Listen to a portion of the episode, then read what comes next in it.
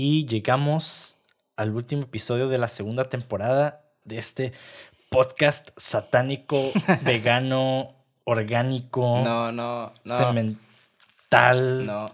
alfa. Ah, acá, ¿no? Pongo mi no a lo vegano. Digo, cada quien no, pero yo sí quiero carne. Entonces, pero No, a mí también me gusta, a mí me gusta la carne, güey. la carne de hombre.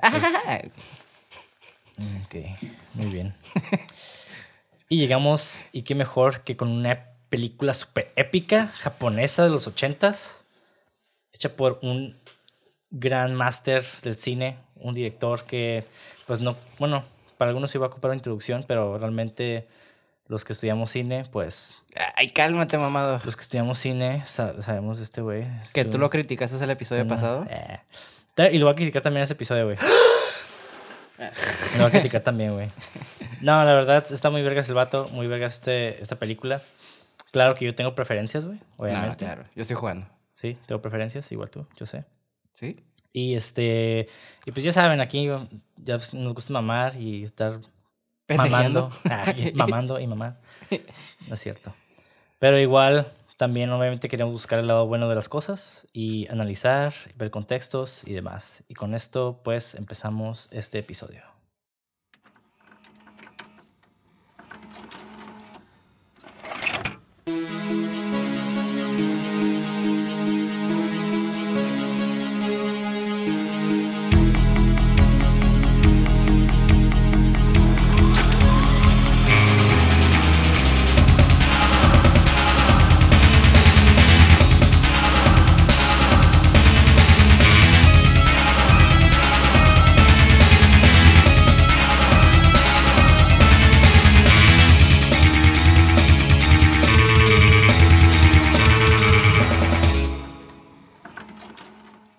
Bienvenidos a Cine666.mpg, el podcast donde en cada episodio su servidor Monty de André dialogará con Mauricio Villa acerca del análisis, crítica y hechos interesantes o pertinentes que envuelven a una producción cinematográfica de género de horror, misterio, ciencia ficción y otros géneros de carácter fantástico. En pocas palabras, hablaremos de películas que nos gustan y de cosas que tal vez sean relevantes. Si no, no importa.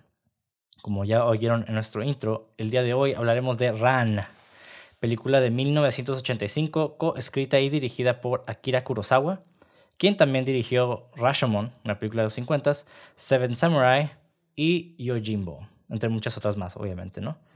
Y pues el vato realmente sí ha hecho un impacto muy grande en el cine, y no solo en el cine, güey. Por ejemplo, Rashomon, el término Rashomon es un término que ahora usan los abogados por esa película, güey. Wow, qué cool. Ujú. Porque haz de cuenta que en esa película. ¿Y pero cuál es el término que usan? Rashomon.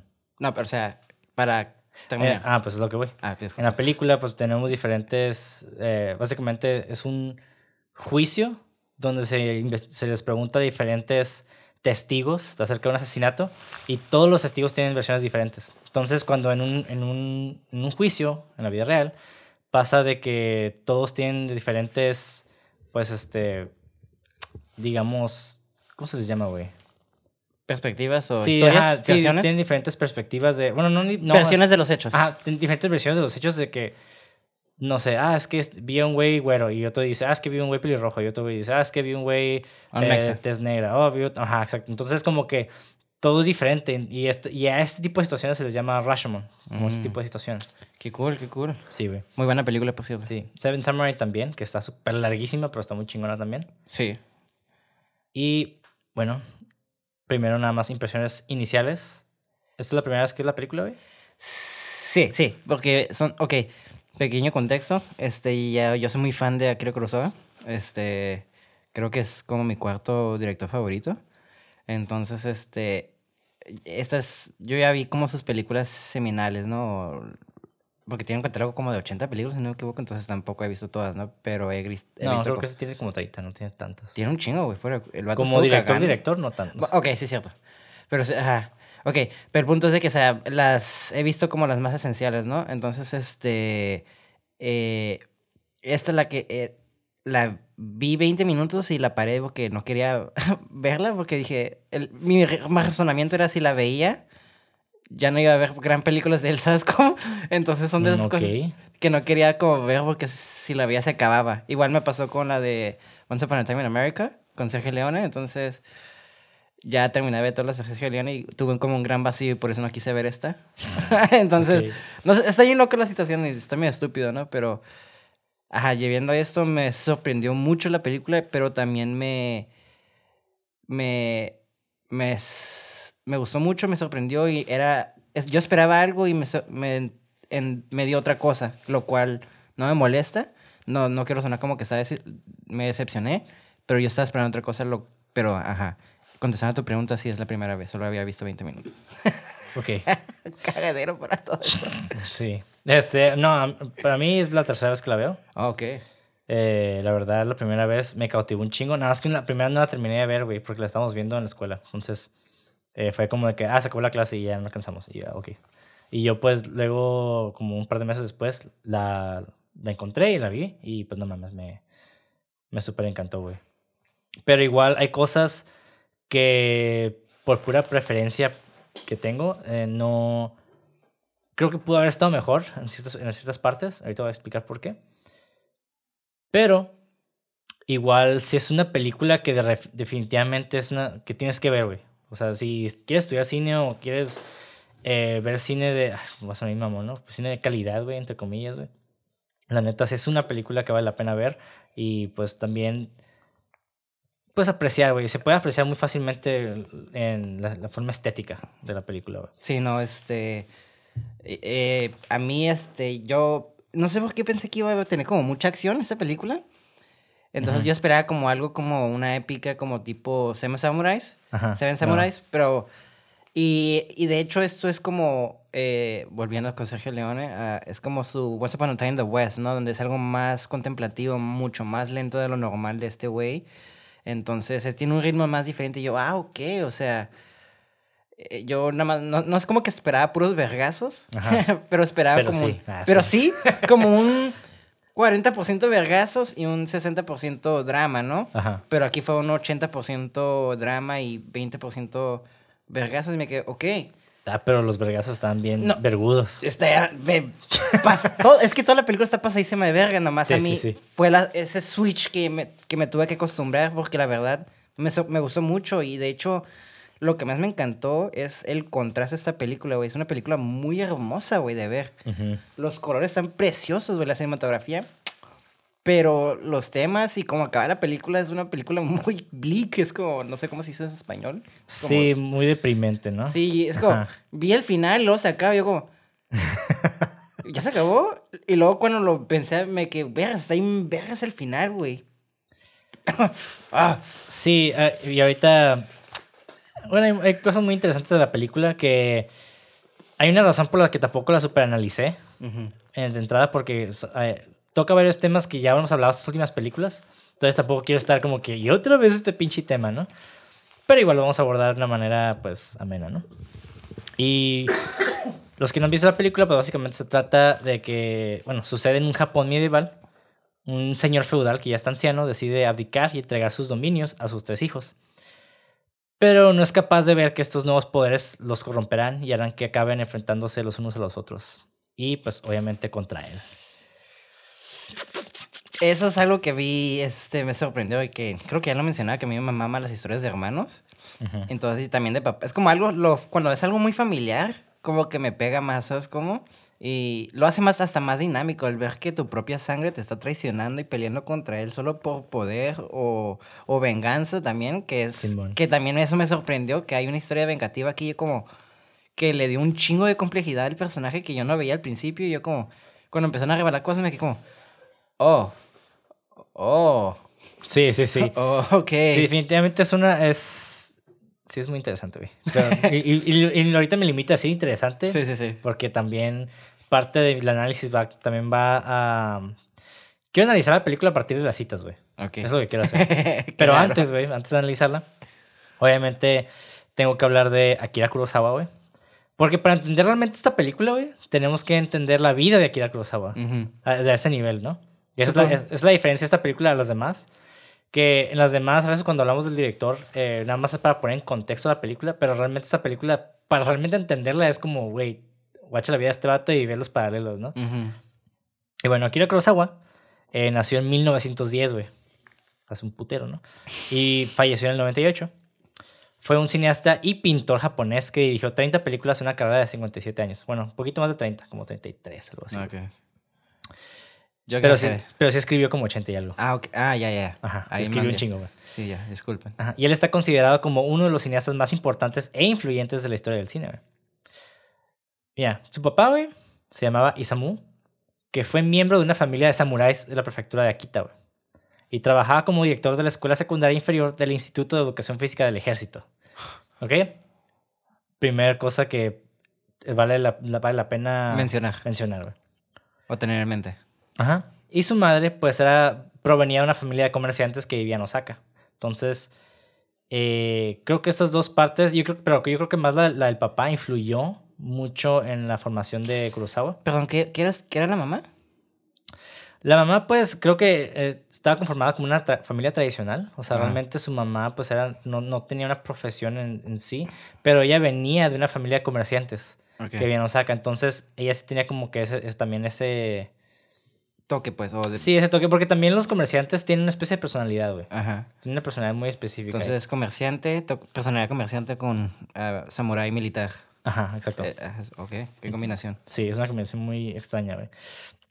Pero son dos cosas que vamos a, vamos a ver que son muy importantes en su vida.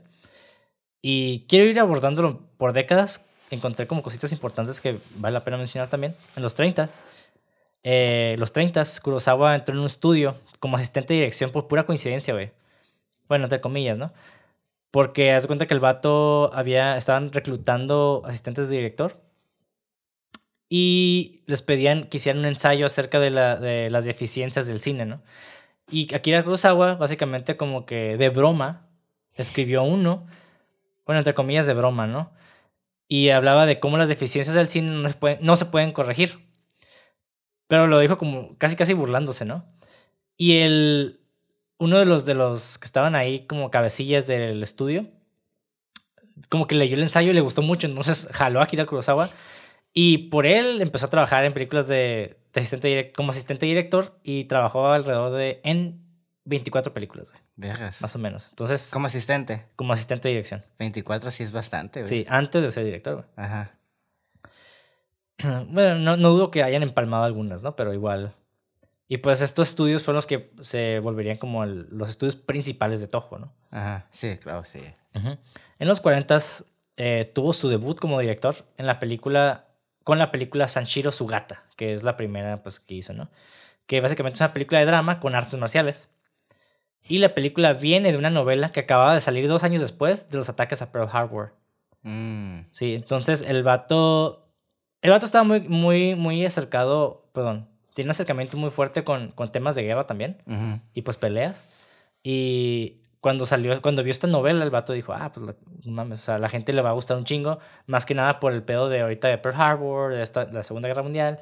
Entonces, pues vamos a explotarlo, ¿no? Y sí, tenía razón. Muchos estudios trataron de, de comprar los derechos de la novela, güey. La verga. Pero ese güey les ganó.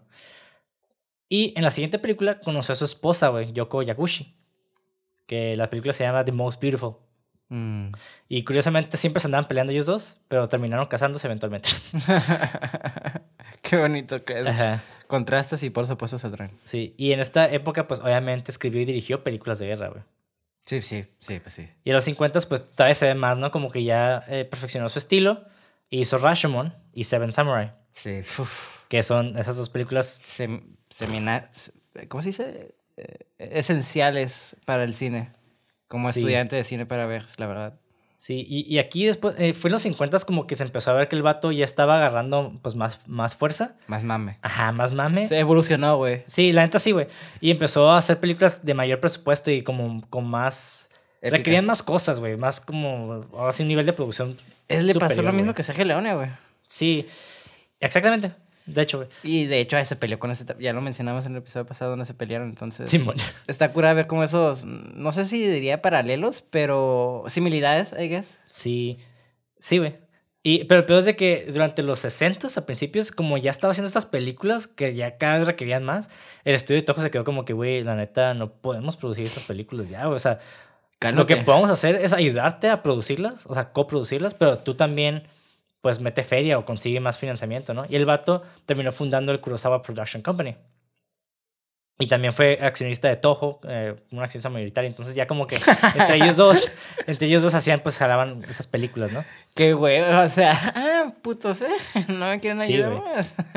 Ay, pues el vato tenía feria. Ya para ese entonces ya sus películas eran reconoci- muy reconocidas en Japón eh, especialmente, güey. Y a finales de los 60, güey, se terminó separando de estos estudios y se fue a dirigir a Hollywood, donde participó co-dirigiendo en la película Tora, Tora, Tora, que básicamente hablaba de los ataques japoneses en Pearl Harbor. No sabía ese era. Ok. Es que es, fueron varios directores, fueron como tres o cuatro, güey. Porque cada quien dirigió como pedazos.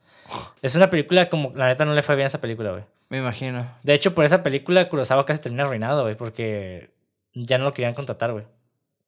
En Estados Unidos. En Estados Unidos, Ah, ajá. Y tampoco, y en, y en Japón creo que tampoco, güey. Pero el vato como que quería, pues, evolucionar en Estados Unidos porque, pues, ahorita era, en los 70 era, Ahí está el pegue, pues. sí, en los 60 y 70 era como que el, el- lo in, güey. Pues ya había pasado la guerra mundial y ya, pues, los estudios de Hollywood estaban agarrando fuerza, güey. Específicamente porque muchos estudios de Hollywood en, en Europa, pues, habían cerrado precisamente por, por lo mismo. Muchos, eran muchos judíos que volaron a, Estados Unidos eran dueños de esos estudios. Ujú. Y curiosamente en Hungría había uno, güey. Bueno, en el Imperio Austrohúngaro había un, un Universal Studios, güey. El imperio está. Poor one for the homies. Sí, sí. Había, había un Universal Studios, güey, pero pues obviamente lo cerraron, ¿no? Entonces, Sí. todas las películas empezaron a producir más en Estados Unidos y pues este güey vio el potencial. Sin embargo, no le fue bien. Y pues también había, pues, eh, eh, discriminación, güey. Pues era, japonés el Sí. vato, eh, habían peleado Oh, contra los ajá. japoneses. No le fue bien. El punto es que en los 70s Kurosawa batalló un chingo en financiar cualquier proyecto debido a lo mal que se recibió Tora Tora Tora. Verga, güey. te Quiero hacer una pausa ahí, perdóname, pero ¿te imaginas hacer un proyecto o participar en un proyecto que esté tan culero que ah, literalmente te arruina, güey? Y es muy común, güey. Yo sé, o sea, ha, ha pasado, pero o sea, ahorita que estás diciendo eso, o sea, me hace como, como que qué rápido se le olvida a la gente toda la chingadonería que hiciste. Y Sí, un pum, pum, ya valiste, ¿sabes cómo? Es como, ¡ay! Sí, güey, está, está bien loco, pero el vato tuvo suerte en los 70s. Digo, a pesar de que batalló en financiar cualquier proyecto. Este. Una persona, güey, que lo vio, porque era muy admirador de Kurosawa. Déjame adivinar. A ver. Era Lucas. George ¿George Lucas, Lucas, o sí. Steven Spielberg? Los dos le ayudaron para hacer No. Ran, ¿no? No. Pero sí, George Lucas. eh, Le robó todo, el que- pues, los que no saben quién es George Lucas, básicamente es el vato que escribió y dirigió Star Wars. Entonces, el vato ya es una pinche eminencia ahorita, güey. Tiene Lucasfilms y no mames. Ajá. Creo que lo compró Disney también. Sí, ya, sí, sí. Y bueno, el vato, siendo un gran admirador, admirador de Kurosawa, de hecho lo veía como su modelo a seguir, güey. Ujú. Le ayudó a conseguir financiamiento para su siguiente película junto a Francis Ford Coppola. Ah, era Francis Coppola, sí. Y Francis Ford Coppola es el que dirigió El Padrino, Apocalypse Now y pues películas Otras. geniales. Drácula. Drácula, güey. Ah, esta película que vale la pena hablar. En fin. Eh, terminaron haciendo una película que se llama Kagemusha en el 80. Ah, sí, cierto, sí, sí, sí. Ajá. Y esta película sí fue un, un super éxito en Japón, güey, y, y posteriormente internacional, ¿no? Ujú.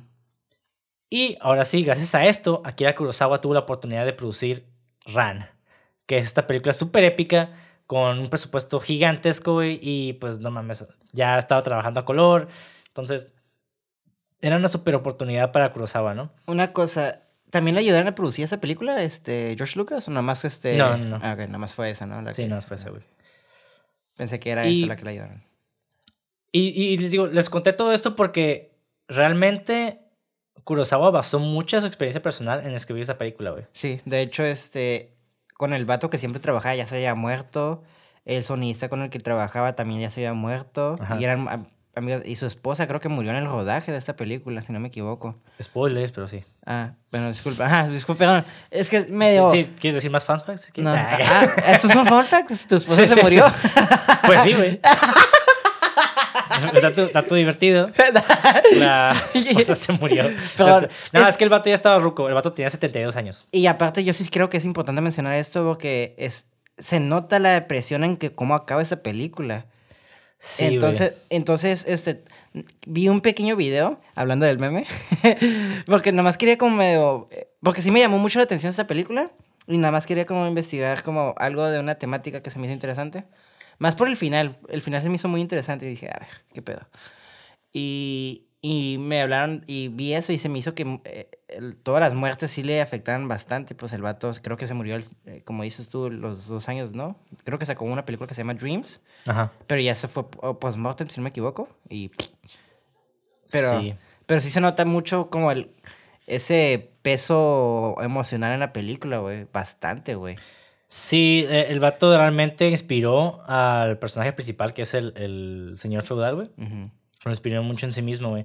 Digo, hay otras cosas en las que se basó también, obviamente. Pero igual para él fue como un proceso muy catártico. Y pues no mames, es una película súper genial, güey. Y este güey consiguió la idea que se convirtió en Ran a mediados de la década de los 70, o sea, casi, casi 15 años antes, güey. Cuando leyó una parábola sobre el señor de la guerra del periodo Sengoku, Mori Motanari. Ahora, Motanari era famoso por tener tres hijos, todos increíblemente leales y talentosos, y Kurosawa comenzó a imaginar lo que habría pasado si hubieran sido malos, güey. Y aunque la película eventualmente se inspiró en gran medida en la obra de Shakespeare, El Rey Lear, Kurosawa se dio cuenta de la obra solo después de haber comenzado la planificación previa, porque eventualmente empezó a basarse mucho en la historia del Rey Le- Lear, que ahorita lo voy a decir. Pero, según él, las historias de Mori Motanari y Lear se fusionaron de una manera que nunca pudo explicar por completo. Algo así como The Lighthouse, güey, que empezaron a combinar cosas, güey. Y escribió el guion poco después de filmar Dersu Uzala en 1975 y luego lo dejó en pausa durante siete años.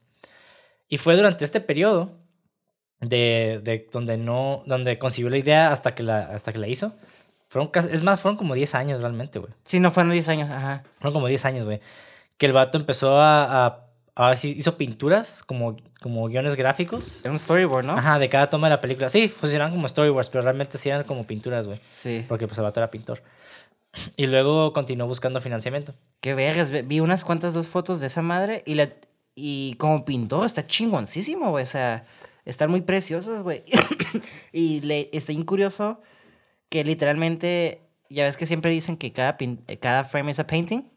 Ajá. Literalmente esa película es como la definición de cada frame is a painting porque pues, Sí, ajá. entonces está bien loco cuando vi ese En detalle. español, güey, en español. Cada, cada, cada cuadro es una pintura. güey. Ah, Tú eres mi traductor. Sí, güey. Güey, es un meme donde sale Goku como puteado. Y es que sale Vegeta como que ayudándolo a, a disparar algo. Sí, man. Ese es tú, tú ayudándome hablando español, güey, y yo tú puteado hablando en inglés, güey. Anyways, pero, Pero sí. sí. está chingón eso, güey. Se me hizo muy precioso y se me hizo como... De hecho, por, esa, por eso yo quiero empezar a trabajar con storyboards. Porque también son medio... Cada, cada quien tiene su forma creativa de hacer las cosas. Claro, ajá. Igual si no eres pintor y pues más va a estar ahí tardándote más de No, no, no pintor, dije. Storyboards, que es muy diferente, pues, o sea... Ush, lo siento. Pero bueno. De- ah, de hecho me equivoqué, güey. El director Akira Kurosawa tenía 76 años, güey. O sea, estaba más grande el vato. Sí, wow. Pero ah, una quiero hacer la película que mencionaste de Usa Dulce. eh,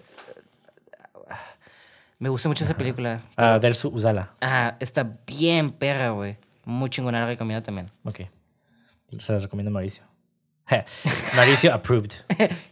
En español, güey. No, pero esto no se puede decir en español. Ah, Mauricio aprobado. Aprobado por Mauricio. y bueno, ahora sí pasamos a la historia de El Rey Lear, que es una obra de William Shakespeare. Que curiosamente él también se basó en una historia, güey. De hecho, la- eh, varias de sus películas son basadas en Shakespeare. Sí, Ajá. sí, no, sí. Y la historia de Shakespeare básicamente eh, habla de Rey Lear, que es una tragedia escrita por, perdón, que se basa en, lo- en el mitológico Lear de Gran Bretaña. Ahora, Lear fue un rey legendario de los britanos, cuya historia fue contada por Geoffrey de Monmouth en su pseudohistórica historia de los reyes de Gran Bretaña del siglo XII. O sea, es como ese tipo de, de- de historias que se van contando, ¿no? Ajá, de boca a boca, como se dice. ¿no? Y en la historia, el rey Lear tenía tres hijas, no hijos, tenía tres hijas, que era Goneril, Regan y Cordelia. Y a medida que se acercaba su muerte, dividió su reino entre ellas.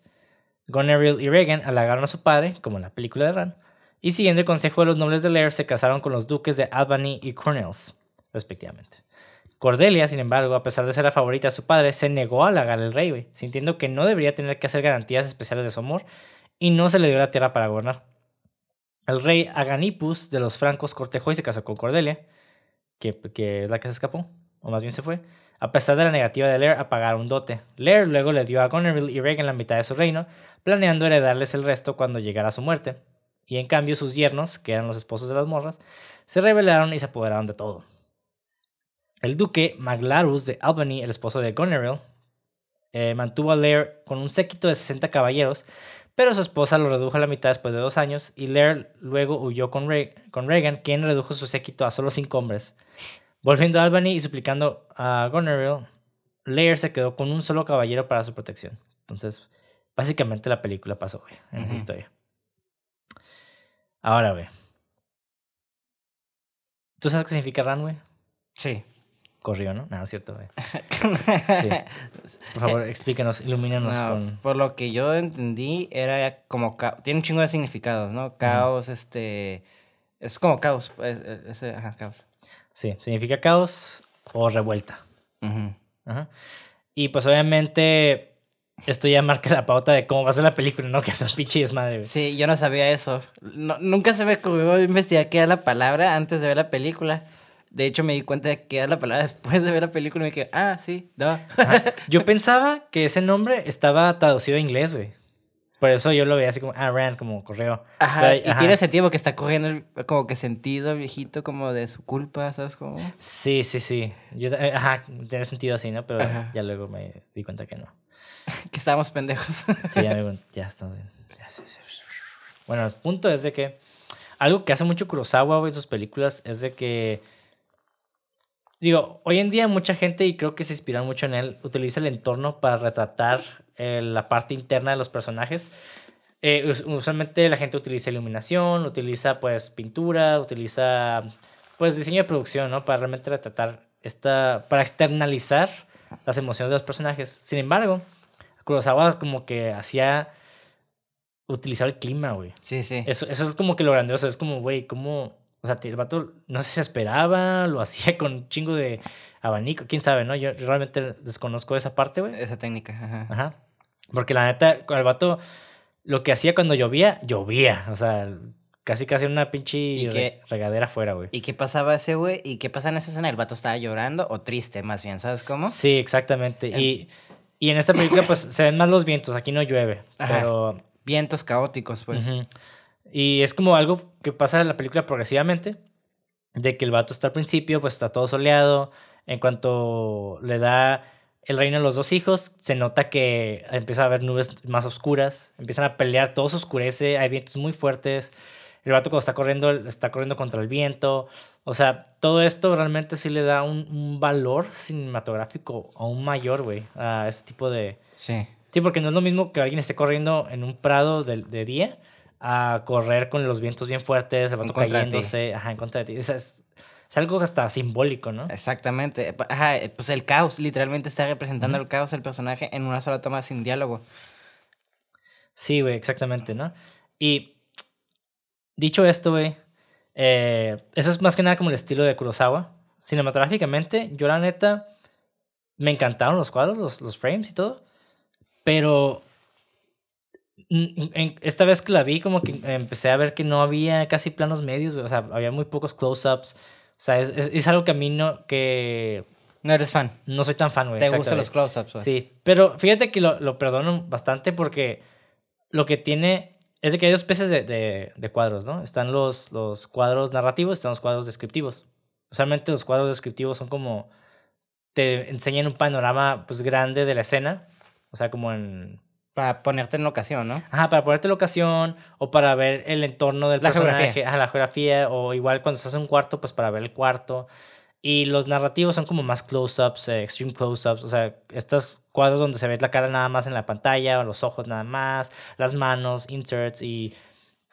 Entonces, eh, casi eso no había aquí, güey. Pero lo que le doy es de que siempre mantenía movimiento en cámara, güey.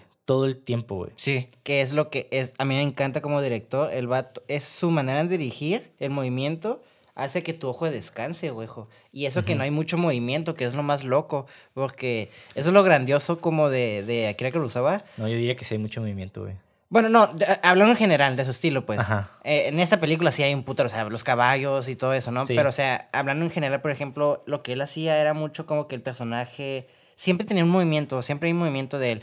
O el clima se movía mucho, o el, el vato tenía un movimiento que, hace, que el actor hace que sea, o sus bloqueos eran con movimientos exagerados. Y aquí lo, yo diría que en- es su película, es una media rara, más compleja, pero simple a la vez en cuestión de las tomas. Sí, sí, es que eh, cuando digo movimiento no me refiero a que la cámara tiene movimiento. No, ajá, el cuadro en sí, el o cuadro sea, en lo sí, que o sea, vemos. hay, hay mucha gente que se mueve todo el tiempo y eso es algo que, Ajá, que hace que tu ojo descanse, pues. sí, exacto, o sea, tiene que haber movimiento siempre, ¿no? A menos de que tu objetivo sea de que se sienta, pues, bastante, ¿cómo se le llama, güey? Que, el tiempo no está corriendo, Ajá, pues lo puede hacer como todo estático, ¿no? También se vale, güey. Ajá. Es algo que, por ejemplo, la película de A Ghost Story hace, que casi todo es estático, pero también habla mucho del, del, del tiempo, de cómo... Ajá, te eh, sientes estático. ah, Exactamente, güey. Ajá, eh, entonces hay una intención de cada. Ajá. Sí, y aquí sí, pues usualmente la gente que mueve mucho la cámara no mueve tanto las personas, pero cuando mueves las personas, pues eh, tra- trata de no mover tanto la cámara para, bueno, también depende de lo que estás buscando, ¿no? Claro. Pero aquí yo creo que logró hacer algo muy chingón con estos planos descriptivos, los convirtió en narrativos, güey. Que eso es algo muy difícil de lograr, pero en mi perspectiva. O tienes que tener mucha feria, güey, para hacerlo. Ujú. Bueno, también el ojo y el craft, la verdad. Sí, sí, sea, sí, sí, sí, sí. Pero aún así, güey, y esto es de pura preferencia güey, mía, a mí me gustan mucho los planos eh, más cercanos, güey. Sí, está cura que dices, que dices eso porque ay, ya sé que siempre estoy chingando eso, pero se me hace muy cura comparar esta película y, que- y se me hace curioso que pusimos estas películas juntos. Como Sergio León es famosísimo por lo que a ti te mama. Sí, por ajá. lo que es que dicen ahorita. Exacto, güey. Y entonces yo diría que Once Upon a Time in the West, que, que curioso que hice esa comparación, que es como el equivalente de ese tipo de slow burn y todo eso. Ujú. Es como la antítesis, como lo contrario, creo que se dice, ¿no? No sé si es la palabra correcta. Porque, por ejemplo, Sí. close-ups y todo eso, pero aquí nada de close-ups. Sí, es, es una, entonces, es una especie de antítesis. ajá. entonces, entonces se me hace muy cura ver cómo esos directores se influenciaron, la verdad. O más bien, y creo, creo que lo influenció y viceversa. Pero pues tienen su estilo muy diferente. Entonces, eh, como director a mí me sorprende eso. O sea, como tú dices, esos planos, cómo los maneja, güey. Porque es un cagadero, güey. Hay una secuencia de peleas, güey. De guerra, pues, de Uf, batalla. Sí. No mames, De hecho, en, en planos descriptivos es más difícil de lograr una secuencia de peleas porque usualmente se ve muy falso cuando lo que es. lo- Por eso en películas como Misión Imposible, The Bourne Ultimatum, ajá, la cámara siempre está en mano, se mueve un chingo, hay un chingo de cortes. Creo que en, Supremacía Bourne, no me acuerdo cuál es, Ajá. eh, hay una secuencia donde, por ejemplo, eh, nada más para hacer la comparativa. En Aquí en Run, creo que hay como uno o dos cortes de repente cuando hay batallas. O sea, realmente no hay tantos cortes en una sola batalla. Es más, creo que no hay más de uno, güey. Sí hay, porque te, te van cambiando, pero son cortes No, pero yo me pues. refiero. Ajá, sí, sí, pero nada más es- lo cambio para llevarnos a otro lado de la batalla, no en la misma. en la Ajá, misma y parte. para avanzar la historia. Ajá, y para avanzar la historia. No para mostrar la, la misma acción de diferentes ángulos. Sí, y la diferencia es de que en la Supremacía Born hay como 50 pinches cortes en una pelea de, de dos minutos. O sea, si hay una diferencia súper enorme, güey. No te vayas tan lejos, güey. En Taken 3 hay como... Hay una... Hay un video en YouTube de una hora de Liam Neeson nomás viendo cómo brinca una barda. Pero tiene como 80 cortes o algo así. Sí, no, te, no, no te mamo, güey. O sea... No mames, güey. Eso literalmente pudiste describir todo eso con una sola toma. Sí, sí, sí. Si lo quieres simplificar, a lo, a, a lo máximo simplificarlo, con una sola toma lo puedes hacer. No ocupas 20 mil cortes solo para poner una... Digo, yo sé que está viejo, pero pues busca una manera, ¿no? Entonces, está ver cómo esos ritmos de acción, cómo ha cambiado, ¿no? O sea, literalmente aquí es una batalla, ves más de 100 personas en un cuadre. Sí, y sí, los sí. ves como el cagadero, que siempre nos- nos encanta decir esa palabra, y los ves como van marchando de un- una esquina, por ejemplo, o de una montañita, va, va- va bajando, bajando, bajando, y luego ves como en ese momento se están cruzando los que son los archers, ¿no? Los caballos, porque son, no nada más son gente en, cab- en caballo, güey, sino también en pata, viejo, o sea, para coreografiar todo eso y mantener un estilo narrativo, no mames, güey, o sea... Como Sí, tú sí, dices, es, es, es- Yo esa secuencia cuando vi esa batalla que como... Sí, la música Creo que de hecho es mi escena favorita, güey. Sí. Esa, cuando, la batalla del tercer castillo. No mames. mames, o sea, o sea todo- cada cuadro una pinche pintura bien hermosa, güey. Literal. El vato se está quemando en medio del cuarto ahí con todas las flechas mientras pasan, sa- sacan disparos. No mames. Sus hijos lo están cazando literalmente, viejo. Sí. Y luego hay una traición ahí. Y luego lo que me encanta es cómo usaba la sangre. Y no, la violencia está chistoso. Bueno, no está chistoso. Está curado porque nunca veíamos como la gente en sí muriendo. Ajá. Como que nomás veíamos como que ¡ah! Y luego ya todos muertos así, pero sangrados así. Entonces era como lo contrario de cómo a veces a mí me gusta que el build up hacia la violencia y no te muestran la acción. Aquí era como lo contrario. Te mostraron como la muerte, pero sin build up. Y es como... Ok. Sí, sí, sí, sí. está, está- está raro, ¿no? Como que Sí, nomás ah, aparecían muertos. Ajá, o sea. eso que te digo que, que no, no me gustaba tanto. Oh, a mí me mamó A- eso, A, mí, güey. a mí casi no. O sea, a mí sí me gusta como que... ¿Quieres ver? Ajá. Sí, o sea, realmente el primer hermano se me hizo curada, como que no me interesó él. Eh, pero, por ejemplo, Sabuto, Sa- Sa- se olvidó su nombre, güey. Que de la nada es- ha muerto. Sí, me quiero acordar de su nombre. Era- Saburo, Saburo. Saburo, ajá. el sí, que- Saburo, que es el el, azul. El, buen hijo, güey. Ajá. El hijo mamón que es bueno. ¿Sabes cómo? Qué, qué curada, ¿no? Sí, sí, sí. Ok, eso es importante, güey. Porque tenemos a estas tres personas, ¿no? Que son los tres hijos, güey. y- Ujú. Y dos de ellos son súper lamebotas y no, sí. Que aparentemente son extremadamente amables. Y otro, güey. Es lo que me, enc- me encantó de Saburo, es de que el vato a veces, eh, para ser honesto, tienes que ser un poco agresivo, güey. No tienes que tener pelos en la boca. Sí, güey. Digo, hay maneras, ¿no? Hay mucha gente que se jacta de, ah, no, es que yo soy honesto y por eso la gente me cae. No, a veces eres un man- pinche mamón que dice cosas sin pensar, ¿no? Pero este güey sí vio, o sea, en un momento importante, el vato está dejando toda su, todo su poder al hijo mayor que antes es un pendejazo y el segundo hijo que es un pinche vato también oportunista y este güey dijo, no, ni más, yo conozco a mis hermanos Ajá. y también te conozco a ti, yo sé que esta madre no va a funcionar. O sea, nada más viendo a ver cuando te caes muerto para agarrar todo, pero obviamente como, como espectador no es algo que te das cuenta luego, luego, porque... No los conocemos, los estamos conociendo apenas. Ajá, y al contrario, ¿no? Hasta te quedas, ah, pinche vato mamón. Mamón, ajá. Ajá. Es que sí lo dice de una manera media agresiva. Sí. Honesto, pero sí lo... Y más en esos tiempos que también tenemos que pensar que el respeto ahí era todo. El simple hecho de decir no era ya... Bueno, tampoco tan extremo, ¿no? Pero Sí. sí. ya era ofensivo. Pues entonces... Sí, exacto.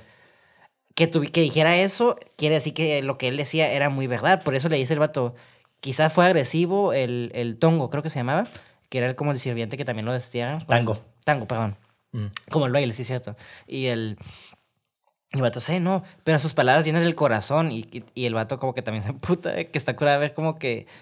No es como que el enfoque, pero yo sí le veo como que también habla de la toxicidad masculina en el sentido como los egos empiezan a controlarse Pues entre sí. ellos. Sí, es que en ese entonces era... eh, Ok, son diferentes tiempos. Ahí eran Claro. guerreros, eran guerreros, tenían que, tenían que formar a huevo esa personalidad Claro. para sobrevivir. ¿sabes Claro, cómo? y, y- pero se me hace curada verlo como en ese contexto, como... po- Porque la, la verdad, todo este cagadero empezó porque el pinche abuelo, el papá, ya había dicho, ya, ya, doy todo eso, que está curada eso, como por ejemplo, el vato la memotas, el que, el, más, el que más lo querías fue el primero que lo traiciona. Simón. Y el papá, en cuanto tiene un sueño y se asusta, quiere dejar todo esto y arreglarse y lavarse las manos. Y el vato, en cuanto deja sus poder afuera, es el primero que está renegando de ¿por qué se están ser, por qué se me están quitando mi poder? ¿Sabes cómo? Sí, sí, sí, sí. Entonces, sí. esas contradicciones son personajes bien contradictorios y como que Sabu- Saburo, el, el personaje que lo ofendió, entre comillas, es el único hijo que sí se preocupó por él. Sí. Oh, es, que, no es que sé, también, es que también es analizar esto, ¿no? El Ajá. vato realmente renunció a su vida, güey. Porque el vato, pues, es- vivía en un pinche reino ya, güey. Ajá. El vato tuvo que renunciar a eso solamente para hacerlo honesto con su padre, güey. Porque el vato puro haberle seguido el pedo y ya, güey. Sí, sí, sí. Está, está bien loco eso, güey. Ajá. Y el otro, pues, no sé, güey, se me hace un personaje como muy... que no vemos tanto. Y se ven los pequeños detalles al principio de la película, güey. Cuando se duerme el papá, él es el único que se preocupa porque le pega el sol, güey. Va, corta con su espadita las, este... El que lo ofendió. Ajá, el que lo ofendió. Va, corta las plantas y se los pone para que le llegue la sombra y no se queme, ¿no? Ajá. Y no sé, eso se me hizo muy chingón como ese pequeño detalle de, ah, él es el único que se preocupa por su papá realmente. güey. Exactamente. Y que era, se supo- que, que los otros dos fueron los primeros en salirse de la casita. Bueno, no es como una casita de campaña, pero andaban como en, en el área del tent, ¿no? O algo así. Sí, Entonces, man. está, bien loco. Hasta el bufón se queda más tiempo con él que sus hijos, güey. Sí, y el bufón es un personaje muy interesante, güey. Sí, ¿eh? Porque el bufón realmente en, en el Japón, en, perdón, en el Japón feudal, no existía, güey, el, el estereotipo del bufón realmente, güey.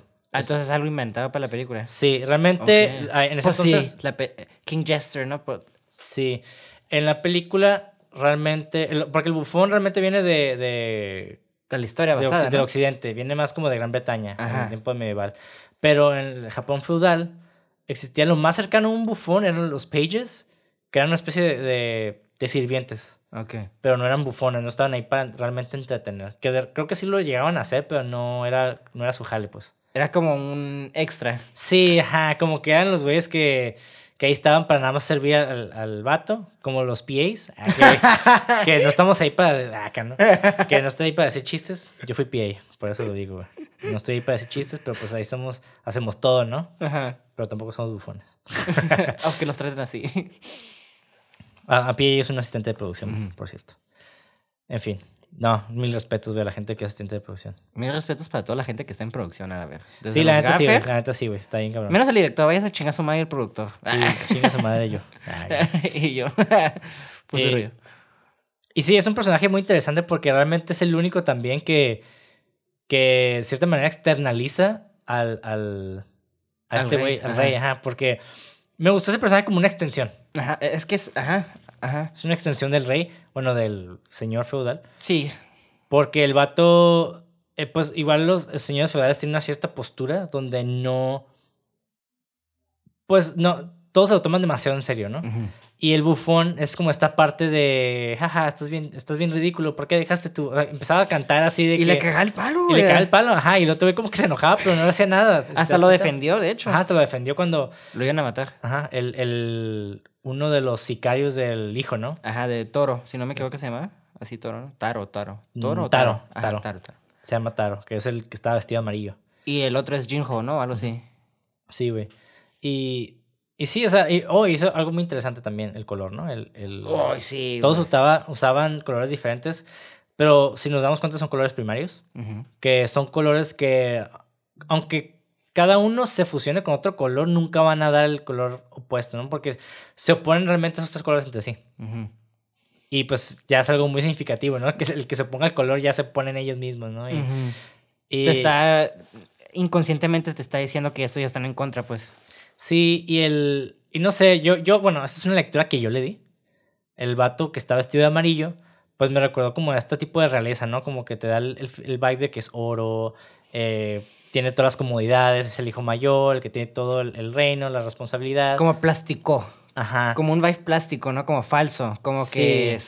su más. Como que.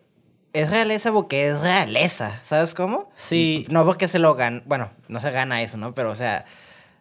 Sí me explico. Oh, sí, te- me- ajá. Sí, sí, sí. Sí. Y el vato casi, casi es- hasta hace como un McGuffin, como que realmente el vato no importa tanto. Pero, o sea, obviamente sus decisiones son los que marcan la pauta para que se desarrolle la, la- El cagadero. el cagadero. Pero, por ejemplo, si vamos con el segundo hermano, que es el que está vestido de rojo, Que es si ajá, equivoco. ese güey es el que realmente promueve la guerra más que nadie, ¿no? Y el que también termina traicionando a su hermano, el que termina también, pues... ¿Él o la tipa? No, la tipa. Pero Ajá. ahorita vamos a hablar de la tipa. Ajá. Pero ese güey también, o sea, se- está manipulado, pero yo creo que ese güey es más la, representación de este, del hombre agresivo. O O sea, el- rojo, war, agresión. sangre, violencia, Exactamente, o sea. más, pa- más pasional, de hecho, también. Exactamente. Mucha pasión, güey. Y el azul siento que es algo un poco más templado y más, creo que se relaciona más a lo virtuoso Y como el aire. y como el aire, ajá. Ajá. Y eso, eso es- se me hicieron como cosas curadas que dije, ah, digo, lecturas que nosotros les damos, ustedes tal vez tienen otra, otra lectura, pero también parte así de la psicología del color, ¿no? De utilizar colores rojos, como son colores un poco más violentos, el amarillo es un poco más pasivo y el azul es un poco más virtuoso, ¿no? Y- Ujú. y, así, pues, eh, Hasta las otras casas tienen el color blanco, pues, que era como el señor viejito que le ayudó, Ajá. que blanco, pureza, le ayudó, fue el primero a ayudarle, you know, ajá, entonces, que ese güey es un hijo de la chingada, ¿eh? El, el- ahora sí que hablando del, del señor feudal, ese güey para obtener sus tierras, ahora sí que saqueó los pueblos. No, no, yo digo el otro viejito, el que, le, Ah, ayudó, ¿cuál? que le ayudó al Saburo. Ah, ok, ok. No, pero el otro, no, el, el feudal, el principal, Hita, Hit- Hita, Hitamaro o algo así se llama. Empezaba con H, disculpen, Sí, sí, si no, sí, no me viene raro. Sí. Pero el, el, Se el- llama- el Lord principal. Hidetora. Hidetora, perdón. Ese vato, pues. Bueno, es que también ¿Cómo lo, o sea, lo estamos jugando en ese- en- desde ese tiempo? Como, pues sí, o sea, el vato mató, pero pues en ese tiempo era como conquista. Digo, ah, no. Sí, Que- pero el vato era, era un cabrón, güey. Sí, o o sea, el sí. vato destruyó el reino de un cabrón. O sea, Le sacó los ojos a un niño. Bueno, porque no, o sea, ok, una cosa es de que, ok, te peleas con otro güey para, por territorio y la chingada, pero el vato se peleó con tres territorios, o sea, realmente deshizo las familias, las destruyó, y aparte hizo que las hijas de las familias, las únicas que sobrevivieron, se casaron. se con la- casaran con sus hijos para obviamente tener también el, el, el reinado. el, el reino, ajá, de... o más bien los súbditos, los súbditos de esas personas, porque así funcionaba, güey, te ganabas a la- al enemigo para que sus súbditos, como lo siguen a él, pues también son tuyos, ¿no? Sí, el- la alianza ya está casada conmigo, no te puedo traicionar. Bounded by blood, ya sabes cómo estás Sí, fortaleciendo sí, sí. tu, pues, tu imperio, básicamente. No, no imperio, pero, you know. ajá. Sí, y aquí está, no sé, me, me llamó mucho eso la atención de, de cómo este personaje, pues básicamente la historia, la película es cómo él está pagando por sus pecados, güey. Sí, pues, literalmente el vato hasta, hasta piensa que está en el infierno. Que es hasta cura, que es otra lectura que le puedes dar. Sí, de hecho, a eso iba también con lo del purgatorio, ¿no? De que el vato está purgando sus pecados, está en este, hasta menciona mucho el paraíso y el infierno, cosas que el vato realmente no está ahí. Sueños. Ajá, sueños. Porque hasta la película, hasta me atrevo a decir, no, no, bueno, en el término surrealismo es cuando uh, fusionas el sueño y la realidad, ¿no? ¿El surrealismo? Ajá. No, yo creo que es una manifestación inconsciente de, de- de- de nosotros mismos. Ok, porque, eh, Que los sueños son básicamente eso. ajá, hasta yo diría que, ok, entonces me equivoco, entonces en el sentido que yo diría, está medio dreamlike la película, o sea, Sí. medio como que en el... No hay un momento donde dices que no estás en la realidad, pero hay momentos donde te quedas... "Hmm". Por ejemplo, el vato se empieza a hacer como más ghost-like, mientras que empieza a envejecer... Bueno, ya está viejo, pero empieza a avanzar la película. Se ve más decrépito, la cara se le vuelve más blanca, su cabello se empieza a ver como esponjoso y, te quedas, ok, el vato ya está como más ghost-like, ¿sabes? Como literalmente está... y luego la escena como que nos mamó un chingo, como la música empezó a tocar en ese Ay, momento. sí, todo el, el cielo se volvió oscuro. Ajá, medio lírico, ¿no? Entonces, este, es toda esta madre. Entonces, sí, sí tiene sueños como medio, bueno, como dreamlike, como la película de Andrew the Civil Lake. Una película que entre más hablo de ella, como que más me gusta el Sí, de eso. sí. Porque sí tiene también esos momentos como que no sabes si es sueño o la realidad, ¿sabes cómo? Ajá. Digo, cosas muy diferentes, pero para poner el ejemplo de eso, ¿no? Que, a mí se me hizo muy, muy curada ver eso porque le agrega la temática. Es una película que realmente dura dos casi tres horas y nomás es pura tradición entre sí. No es como una historia muy compleja, pero lo- por lo mismo que tiene tanto tiempo para contar esa historia, te cuenta una historia muy simple, pero con personajes bien complejos, güey. Y eso se me hizo muy interesante cómo tiene la libertad de contar esas historias y las hace hacer como bien fácil, ¿sabes cómo? Sí, bueno, no, dudo que haya sido fácil para nadie. Por eso digo, está lo cabrón, hace, güey. lo hace hacer como si fuera fácil, porque pues, o sea, Sí. veo eso y la neta me quedo, sé que hay un craft bien cabrón, güey, pero lo hace ver tan fácil como, Sí, sí, sí. no sé, güey, no sé si me explico, pues. No, sí, está está súper chingón, güey. Eh, sí. y, y no sé, vemos como estas representaciones de, de... Perdón, no representaciones, más bien ideologías que el vato pues está promoviendo a lo largo de la película. O más bien como que al principio, pues todo esto del honor, del salve... Como que es lo que me da risa también, ¿no? Muchas personas tienden a, tienden a promover esta ideología por medio de, de un speech muy virtuoso. Mm, Cuando digo speech, como un discurso muy virtuoso de que al principio el vato estaba, no, toma esta, toma esta flecha y trata de partirla y todos pues la rompen en chinga, ¿no? Ahora toma estas tres flechas y así. Y otro, güey, es una mamada y la rompe con la rodilla, güey. Yo me quedo, pues sí, güey. O sea, realmente el vato nunca les enseñó estas virtudes por lo que yo, por lo que se entiende. O sea, el güey creció, esos güeyes crecieron en la guerra también. O sea, el señor feudal, pues cuánta gente masacró, cuántos, cuántas personas hizo que, que se casaran con sus hijos, o que les sirvieran, o que les- Hasta el Sabro le dice, de hecho, esto está bien pinche raro que estés mostrando, no, que estés mostrando Ajá. amor, qué pedo con eso, o sea, yo, Sí. yo solo estoy acostumbrado a que esperes o- obediencia de nosotros, ¿sabes cómo? Sí, es como la raza que dice, sigue tus sueños y vas a lograrlo, ayuda a tus prójimos, pero se la pasan transando y haciendo pendejadas, ¿no? Sí, sí, sí. Para, para obtener el éxito a costa de todo, ¿no? Que es eso- una curada, güey. Me gustó mucho ese personaje, güey, que era bien contrastoso, güey, que era bien contradictorio también, güey. Sí, es que esa es la cosa de lo que voy con la ideología también, güey. Es de que el vato tenía una narrativa de sí mismo, como que el vato era no, es que yo soy, ya, yo estoy bien virtuoso, mis hijos son geniales, se van a querer entre ellos. Y cuando uno se lo puso, no, tú estás exiliado porque no sigues esta perspectiva mía de la vida. Y pero, pero es puro pedo, o sea, lo, es locura de Saburo, es de que, güey, güey, o sea, ¿qué fantasía estás viviendo? Ajá. O sea, tus hijos crecieron en la pinche guerra, vieron cómo traicionabas a toda la gente para obtener lo que querías. ¿Qué crees que aprendieron? ¿Sí, me Lo mismo, ajá, exactamente. Y eso está bien vergas, güey, porque el vato, hasta se me hace muy poético que el vato haya tenido como esa interacción después del sueño, ¿sabes cómo? Ajá. Entonces eso me quedó, ok. y- Sí.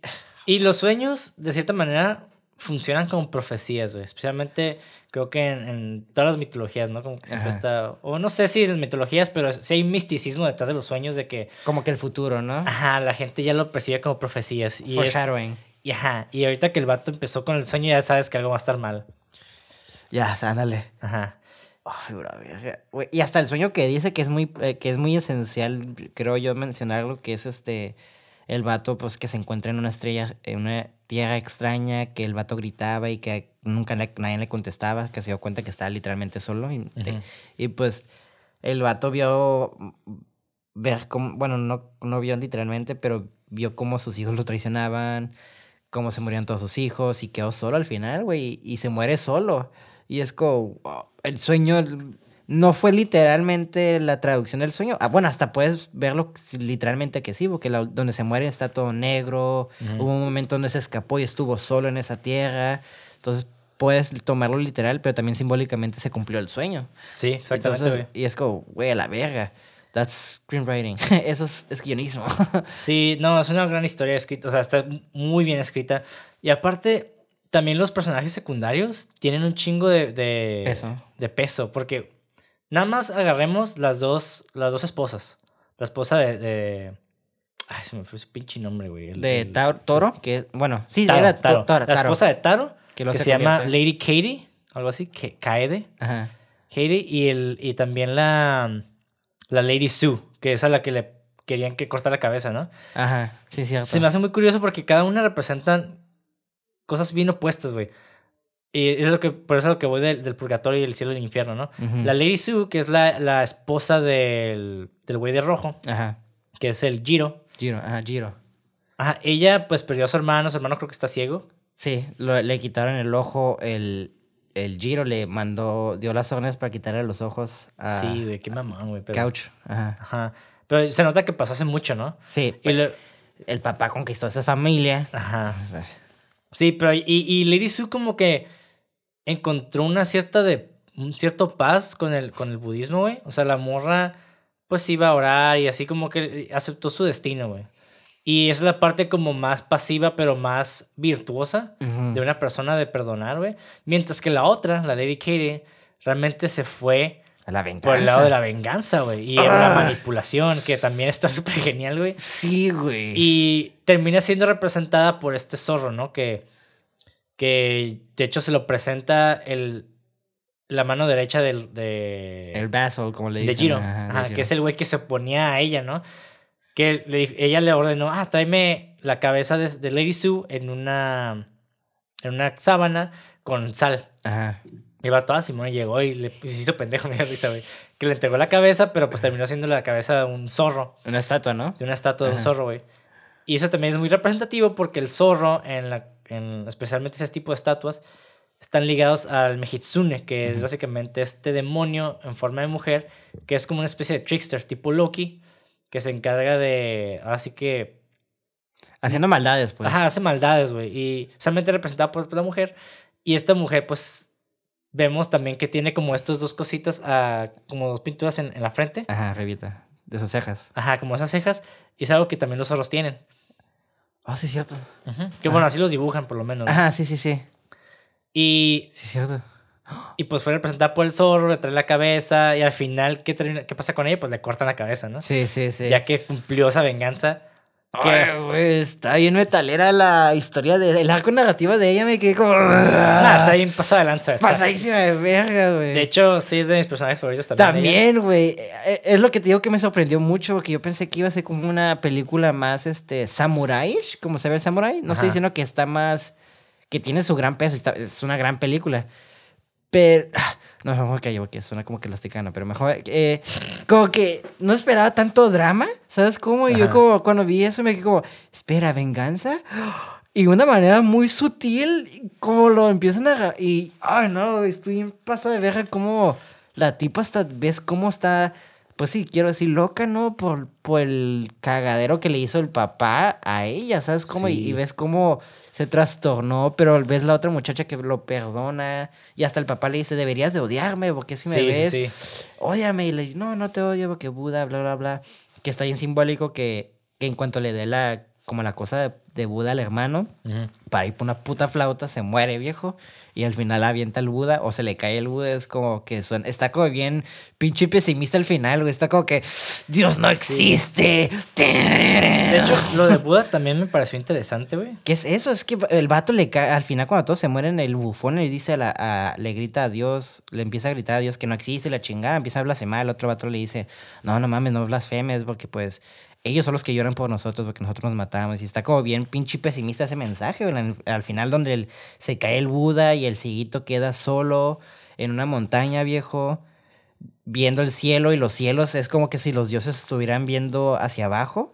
Está Sí, a mí se me hace bien pesimista el pinche final, güey. Por Es eso que, digo que está no es de que esté pesimista. Bueno, sí, porque sí, bueno, sí está, Sí, que está, pero el pedo es de que ahí realmente es básicamente están pagando por, están purgando sus pecados porque son, güey, güey, son todos unos pinches asesinos, güey. No, el, el, el niño no. Bueno, el niño no. Eh, por eso digo que está bien pesimista, porque está bien culero, porque, se, o sea, no por algo se cae la tarjeta de Buda, o la, Sí, la- sí, o sí. sea, y el vato queda solo y, sí los empezamos, o sea, sí está bien bleak el final, y por eso me encanta, porque es una película preciosa, güey, la ves y pinches colores más bonitos, rojo, viejo, azul, pastel, amarillo, pero la temática, hijos matándose, traicionándose al padre, güey, no mames, güey, o sea... ¿qué más intenso puedes pedir? Luego, por eso a mí se me hizo como. no sé, está bien. Ay, güey, está bien. Está bien dark la película, preciosamente dark. Sí, güey. Y curiosamente, este, ese, ese Buda, güey, si no lo recuerdo, igual me pueden corregir. Porque no tengo los datos ahorita, pero. Recuerdo, güey, que era algo de. O sea, él antes de ser como este ente divino, era un rey. Que curiosamente despo- se despojó de todo Ajá, sí, sí, sí. para llegar a la iluminación, ¿no? Y de hecho, el Hidetora es una especie de Buda, pero la antítesis del Buda. Porque el vato también se despo- más bien lo despojaron de todo. Sí, sí, sí. Y no sé, es algo como irónico, ¿no? También Sí, es sí, como sí. un pequeño chiste tal vez ahí. No, no, sí, sí, y de hecho, perdiendo todo, se da cuenta de sus errores, viejo. Y cuando pierde el hijo, cuando se muere Sauro, que esa escena me tomó por sorpresa, viejo. Porque eh, dije, es que la película está bien dark, está bien dark, está bien dark. Y luego se encuentran, se perdonan, están en el caballo de la nada, ¡pum! Se escucha un disparo. Nomás. Y está muy sutil esa madre porque todos voltean y nomás ves las manos de Saburo como que se quedan. Sí, güey, yo sí me... Y- yo sí- eso- creo que lo único que no me gustó de la película es que se muriera Saburo, güey. A mí sí me gustó, A güey. mí no Es me que gustó, me agüité, poéticamente, te- o sea, yo también me agüité, güey, pero poéticamente tenía mucho sentido, güey. Sí, la neta sí tiene sentido. O sea, es- porque al es que- final de cuentas la obra de, incluso la obra de Shakespeare que siempre es tragedia, ¿no? Ajá. Entonces, eh, sí está basado en eso. Aparte, la- en la posición donde estaba Kurosawa en, su, en ese momento, acaba de fallecer su esposa también. Tragedia, pesimismo, o sea. Sí, o sea, digo, no sé si lo escribió antes de que falleciera su esposa, personal, no Ajá. lo dudo, pero igual es algo que se siente al momento sí, de güey. dirigir. Y, y, si nos- y si el protagonista es Hidetora, básicamente ese fue su castigo final, güey. Su, más bien su pago final. No, no quiero decir castigo, pero su pago final, güey. Ajá, hasta el vato le dice, este, todavía tengo, me falta tiempo de pedirte perdón o algo así para cuando está Y tirado así. Cuando estaba hablando ya del futuro, lo que vamos a hacer, cuando lleguemos y estemos acá hablando, yo dije, ya vale, verga. Siempre que hablan del futuro, güey, vale verga. Pero no me lo esperaba de- en ese momento. Yo la verdad hasta me asusté cuando escuché el disparo, güey, porque todo está, está muy bonito la escena y como tú dices, siempre que alguien, yo tengo una hija, siempre que ves una película de guerra y el vato, "Oh, ya quiero ver a mi familia, sabes que ese pendejo se va a morir en la siguiente escena, ¿sabes cómo? Pero, güey, no murió solo, güey, si te pones a pensar, güey. O sea, pues sí, güey. O sea, se murió su hijo primero, pero pues el vato no tuvo. No sintió. Él, el padre, no sintió como ese comfort, pues. No, pero al final, si te pones a pensar, al final sí hubo un hijo que lo. sí recibió amor, pues antes de morir, a eso me refiero, güey. Sí, Pero el vato no lo siente porque el- por eso te digo que cuando el vato está muerto le dice, todavía tengo, me faltó tiempo para pedirte perdón. Entonces el vato no sintió el perdón en sí. Bueno, tal vez no siento el closure de, de- Eh, de- es lo de que digo, hizo, pero ajá. yo, pero yo sí, yo sí estoy, de perdón, yo sí reitero de que el vato sí recibió amor antes de morir. No, yo sí que creo, es- ajá. Que también es algo como bien bittersweet, así de agridulce, de que, ok, pues hiciste un desmadre, la cagaste, llegaste a ese punto de tu vejez donde tus hijos se aprovecharon de ti, la fregada, y está ahí. Eso está bien triste, güey, pero al, al mismo tiempo es, ahora sí que tú lo cosechaste, güey. Y el vato, el único que te, que te ayudó por tu culpa, lo mataron. Y ese fue tu pago final. Pero al final de cuentas, el hijo, a pesar de todo, lo quiso, güey. Y es algo que el vato sintió. O sea, realmente sí dijo, pues es que. De, de- de hecho, se sentía tan mal por eso que no lo quería ver en la, ra- en la cara, güey. Sí, sí, sí. Ah, eh, Ese, eso está bien perra, que la locura, que se empezaba a volver loco porque el, el vato sentía que, que, que no me debería de perdonar, el vato. El único, Sí. Como él, el vato hasta se quedaba, por, por eso no lo quería, a veces se sentía avergonzado.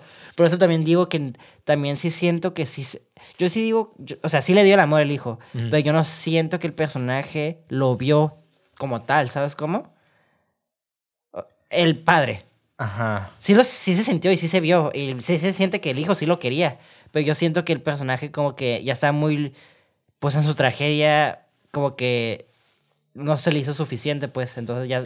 Está tan trágico que el vato se muere de dolor, güey. Sí, güey, ajá, su sí, hijo. eso sí, eso sí, Que no mames, o sea, Sí, murió en dolor. güey. Ajá, y entonces fue como... Por eso también digo que murió solo en el sentido de que vio todos primero morir y luego él. ¿Sabes cómo? Como que... Pues ahí estaban sus súbditos también, güey. Pero eso no es familia, ¿sabes cómo? No, para ellos sí eran familia, güey. Es casi, casi familia, A güey. mí se me hace... Yo lo veo como de esa manera, no, en ese sentido. Pero sí está...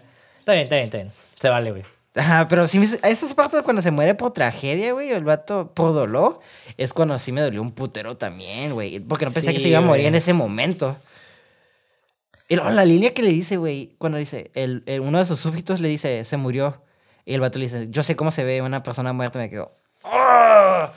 Esa línea estuvo bien, bien escrita, la del... El, Sí. Como dio la... Y curiosamente, güey, ahorita que Delivery, hablando, ajá. hablando de, pues, de Hidetora, ¿no? Eh, el por qué también se volvió loco. Gran parte, yo creo que para una persona lo más doloroso que puedes cambiar es tus creencias, tu ideología, o sea, porque básicamente forman una, una gran parte de ti mismo. Pues- Entonces, el vato realmente había creado toda esta fantasía de que mis hijos son virtuosos, tengo todo este desmadre. Digo, a pesar de que el vato hizo un cagadero antes de, de ser señor feudal. O sea, el vato como que muchas veces para lograr algo, para hacer algo tan culero, es porque tienes una meta, ¿no?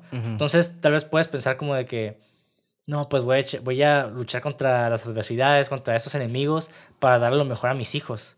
Y ya cuando lo logras, tus hijos te traicionan, güey. Eso está como fuck, porque ahí es cuando el vato realmente, sus creencias se vinieron abajo, se derrumbaron.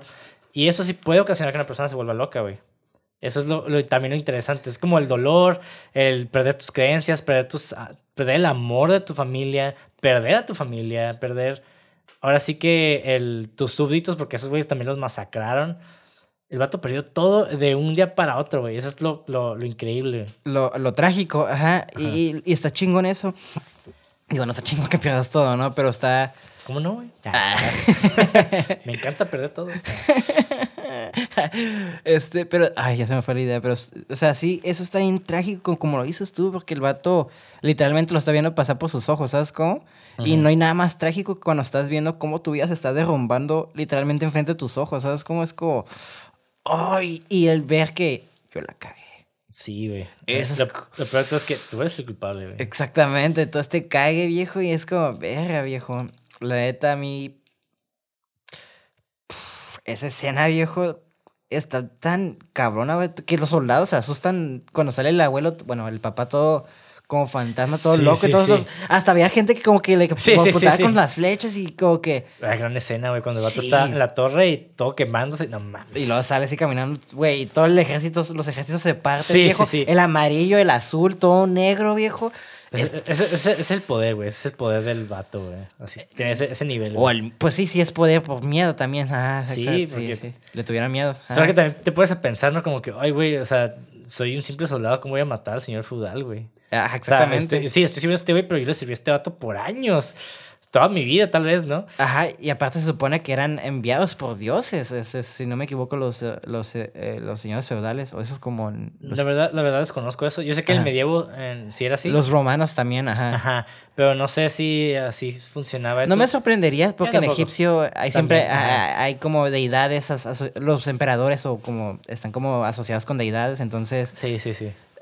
Ah, no me sorprendería. Creo que, Igual creo- estoy ajá, creo que tienes razón. Creo que tienes razón. No sé. Tal vez alguien que sepa más al respecto pues nos puede decir en los Claro. comentarios. Pero No me sorprendería, pero sí, o sea, está cura ver como ese también, porque sí se sintió como un dios en ese momento.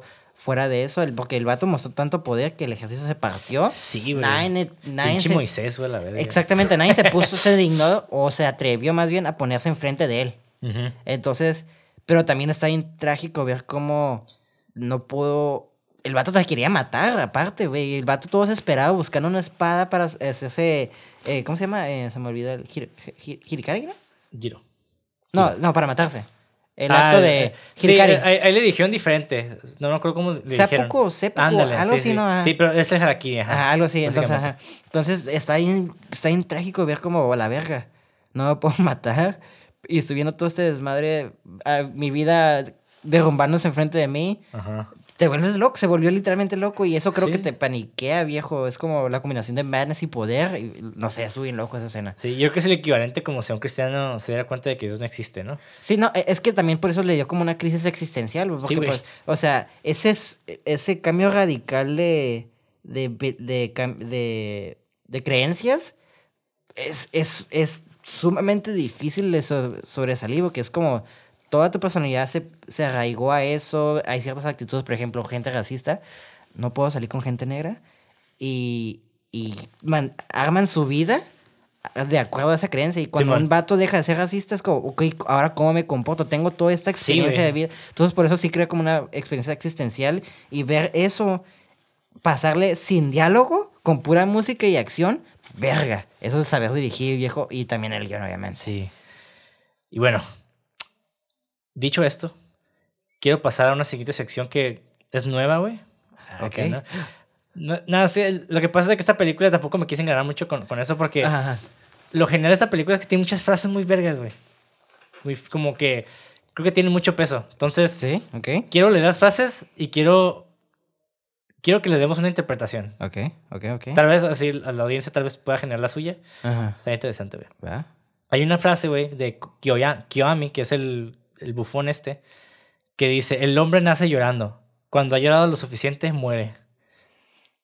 ¿Para ti qué significa esa frase, güey? De hecho, esa línea me marcó mucho. Ok. Porque cuando la escuché me quedé... A ver, a ver, a ver. ¿Qué te refieres con eso? Ajá. Y y tomando en cuenta su arco narrativo de él, yo creo para mí que nomás el hombre viene a sufrir a este mundo. Sí. Sí, ajá. Yo también lo interpreté de esa manera. Igual, veamos un poquito más científico, ¿no? Por mamón. O sea, ¿qué pasa cuando un bebé lo, lo- sale, no? Es este... Llorando. Sale llorando, ajá. Nah, ni, ni científico, no sé por qué dije científico, güey. Vida. Ajá, sí, güey. Ajá, bi- biología. Este, bueno, darse un bebé llorando, ¿no? Ajá. Y esto quiere decir porque hay, si hay un- es una especie de trauma, güey. Y no tanto emocional porque el bebé todavía no, no, lo, no lo procesa. Técnicamente es el trauma más pesado que tenemos porque venimos con violencia. Sí, güey, Te exactamente. agarran y lo primero que hacen, nalgada. Sí, Eso es un acto violento. Estás naciendo la vida. Entonces, Sí, y, es un acto de separación todo el tiempo, ¿no? Entonces, estás pro- pro- protegido. ajá, y también si, si nos vamos como a, a la parte social, realmente con casi todas las personas que, que convivimos, va a haber un punto donde va a haber una separación, ¿no? Ya sea, pues, distanciar, de, de que te distancies, cada quien genera su, bueno, desarrolla su propia vida y eventualmente alguien muere, ¿no? Y eso es como, es, de cierta manera la vida se puede ver como una tragedia. Y eso es, cuando haya lo suficiente, muere, güey. Y también puedes saber, lo puedes tomar literal. Cuando, si no mueres solo, si mueres con tu familia, gente llora por ti. También, güey. Entonces, También, bueno. Siguiente frase, güey. También la dijo el bufón este, Kiyoami. es que esas frases ese güey. eh, Sí, sí, ese, ese vato era el filósofo ahí, güey. Ajá. Que dice, en un mundo loco, solo los locos están cuerdos. Sí. Y aquí, yo tengo mi interpretación. ¿Tú quieres decir la tuya? Dale tú primero. Ok. Ay, Para mí, güey. Ok. a, ver, a ver qué mejora de tu idea. Ok. Sí, o sea, en un mundo loco estamos hablando de que todos vivimos en una especie de, de sistema, ¿no? En una, pues en un- digamos, en un espacio. Y si nosotros no nos ac- acomodamos al espacio, güey, pues no podemos sobrevivir realmente, güey.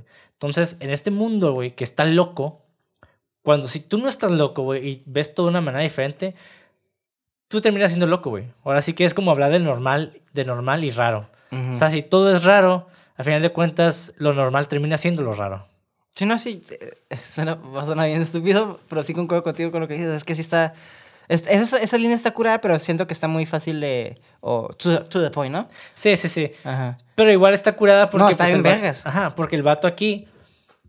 Realmente en este mundo que parecía estar lleno de, de lógica, el que estaba loco era el, el- Ahora sí que el señor feudal, pero al final de cuentas te quedas, ok, pero tal vez el vato está así porque ya él, él, él termina siendo el cuerdo y el en realidad nosotros estamos locos por estar, Ujú. estar entendiendo este desmadre, ¿no?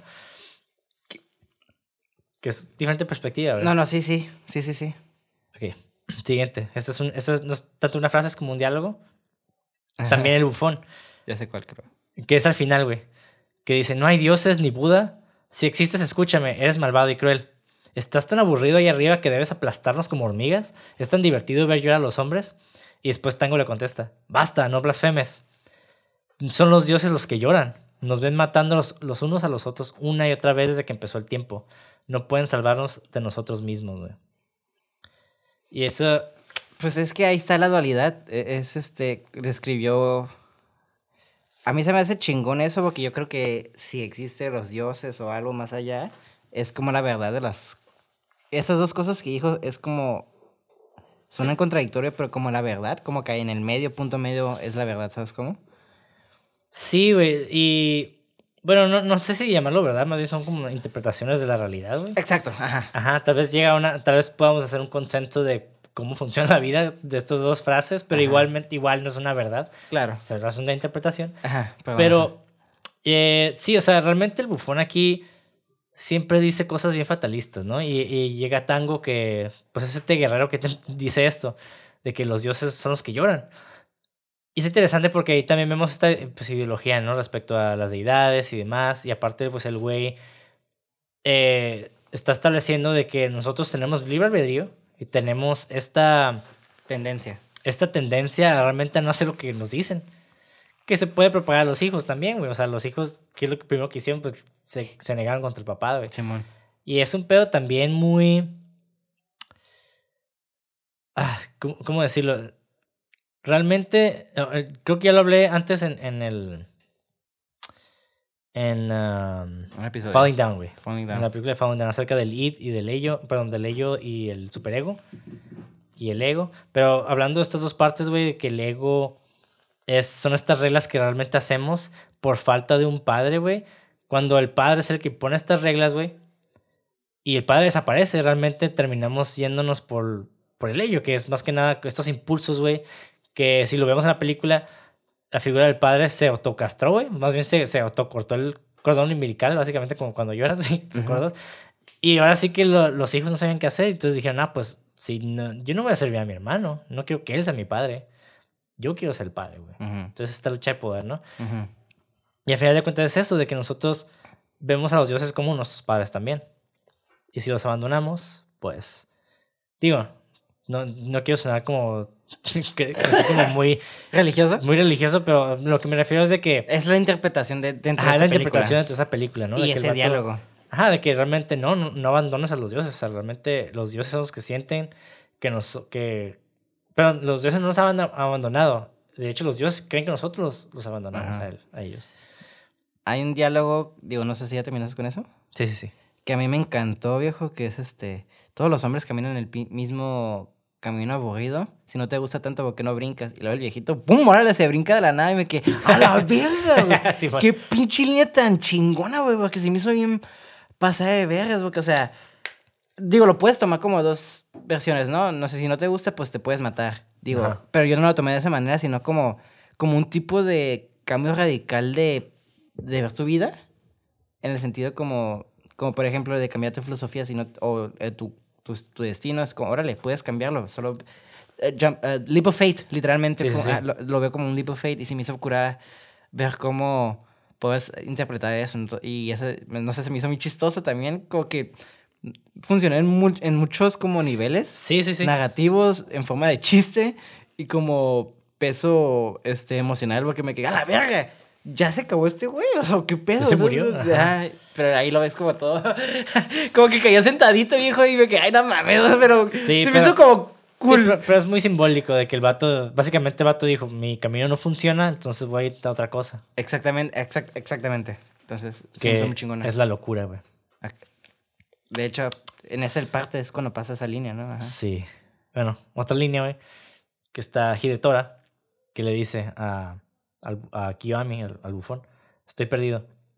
Y le contesta, Mm, tal vez la condición humana. sí.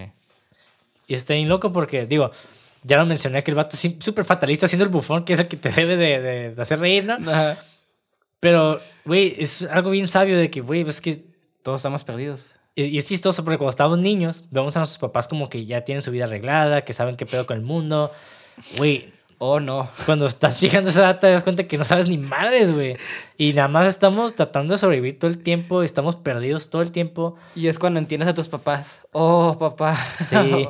Y curiosamente es cuando crees que, está, que encontraste algo, cuando realmente estás perdido, pero, pero no estás consciente de que estás perdido. Está, bien. Está, es- no sé, se me hizo muy buena frase, güey. No, está está súper loca, güey. Sí está... Está está súper on point porque, como dijo, como, como estamos diciendo, o sea, funciona en varios niveles, viejo. Narrativos, personal y como del personaje, viejo. Es como... Sí, güey. Pega bastante bien esa línea. Sí. Ah, y perdón, no te corregí hace rato, pero la- tu línea que dijiste era así. ¿Por qué quedarse con este viejo loco? Si la roca en la que te quedas comienza a rodar, salta de nuevo o irás con él y serás aplastado. Solo un tonto se queda a bordo. Ah, sí, es así. ahí es cuando salta. Ajá. Ajá. No, no, no. Esa es otra. ¿Es otra? Sí, esa es otra, porque es cuando lo quiere abandonar. Ah, cierto, cierto. el otro cierto, es cuando cierto. está... Tienes es- razón, ya me sí, cierto, sí, razón. Y de hecho creo que se va, ¿no? De hecho me gusta mucho el bufón porque el bufón es un personaje que, como dices tú, está muy on point, pero también siempre le dice como las verdades Sí. ese güey de que estoy harto y como que no, aunque sea un... No sé, como que un personaje muy honesto. Es como su conciencia, güey.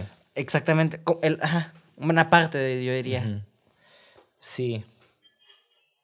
Y hay otros diálogos, ¿no? Y como Hidetora, de que le habla con Saburo, le dice, ¿de qué locura he hablado? ¿En qué radica mi sen- senilidad al principio? Y Saburo le dice, te lo diré. ¿En qué clase de mundo vivimos? Uno estéril de lealtad y sentimiento. Y Hidetora dice, soy consciente de eso. Y Saburo, así debería ser. Derramaste un océano de sangre, no mostraste piedad ni misericordia. Nosotros también somos hijos de esta era, criados en la lucha y el caos, somos tus hijos. Pero cuentas con nuestra fidelidad. A mis ojos, eso te convierte en un tonto, un viejo tonto senil. Y pues sí, ya, ya mencioné acerca de, de, de ideología y de toda esta, esta fantasía que... O sea, no puede esperar que fueran igual de leales en un mundo cagado. O sea, caos, Ran, literalmente. sí, en un pues mundo sí, ajá, caos. el vato... Ahora sí que cría cuervos y te sacan los ojos, ¿no? O sea, no puedes criar un cuervo y, y esperando que se comporte... O más bien, ¿cómo decirlo? No puedes criar... Ahora sí que un asesino y esperar que se comporte con paz. O sea, pues En no. paz, perdón. Ajá. Ay, güey, está bien loca, güey. Está bien loca esa línea, güey. Bueno, esos diálogos porque está... Está... Ay, güey, está... A ver, ahí te va otro, güey. De Hidetora. Solo los pájaros y las bestias viven en soledad. Ah, güey.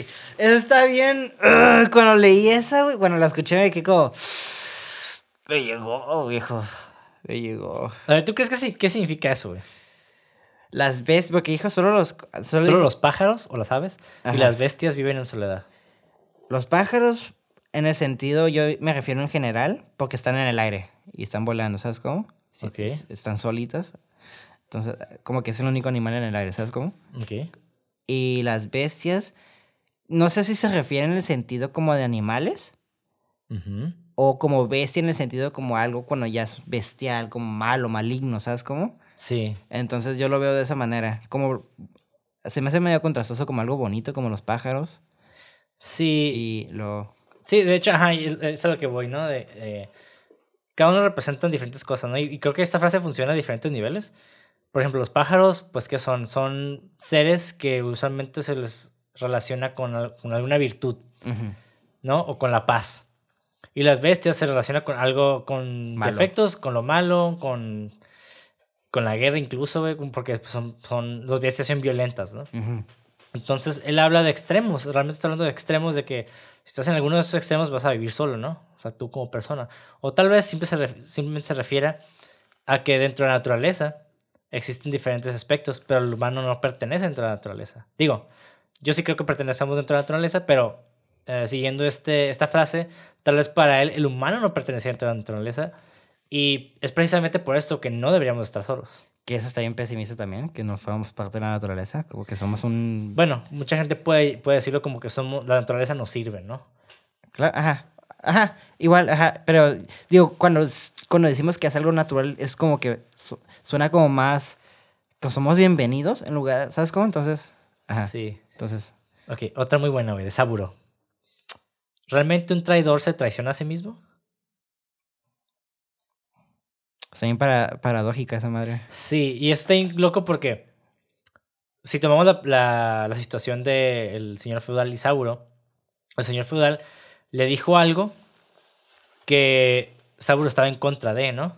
Entonces, tal vez si él hubiera sido leal a su padre, él se hubiera traicionado a sí mismo. Uh -huh. Pero tal vez si, no, si fue leal a, a, su propia convicción, tal vez a los ojos del padre lo traicionó sí, a él.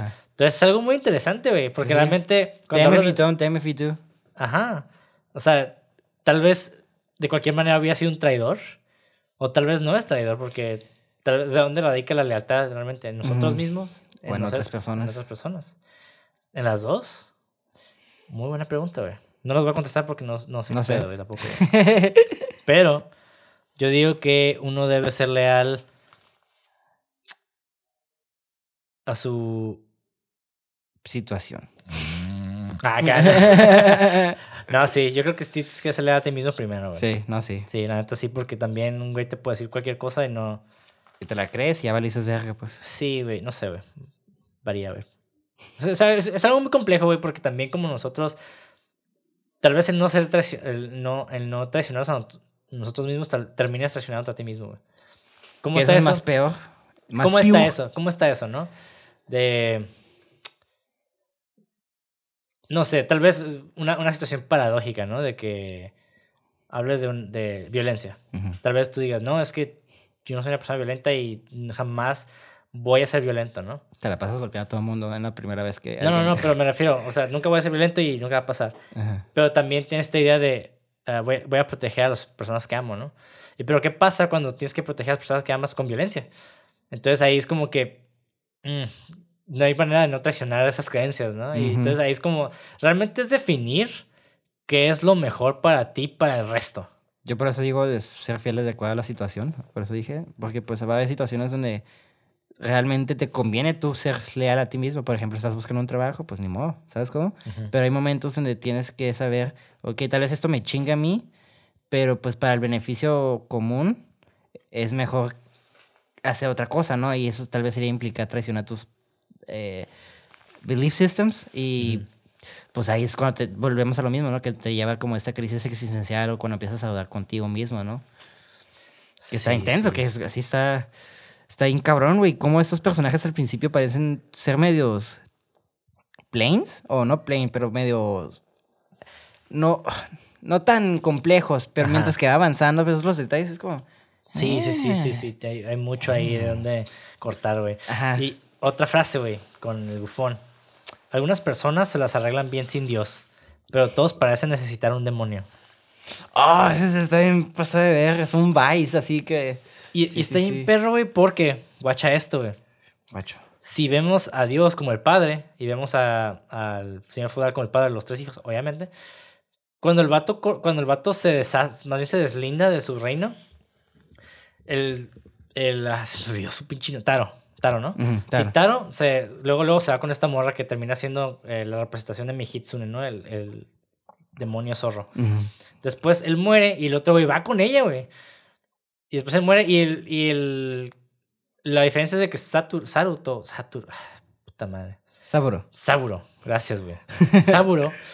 cuando. Es, es japonés, güey. Cuando Saburo va, va, regresa, pues va con su padre, güey. Es cuando. Hasta que llega con su padre que se muere. Entonces, realmente.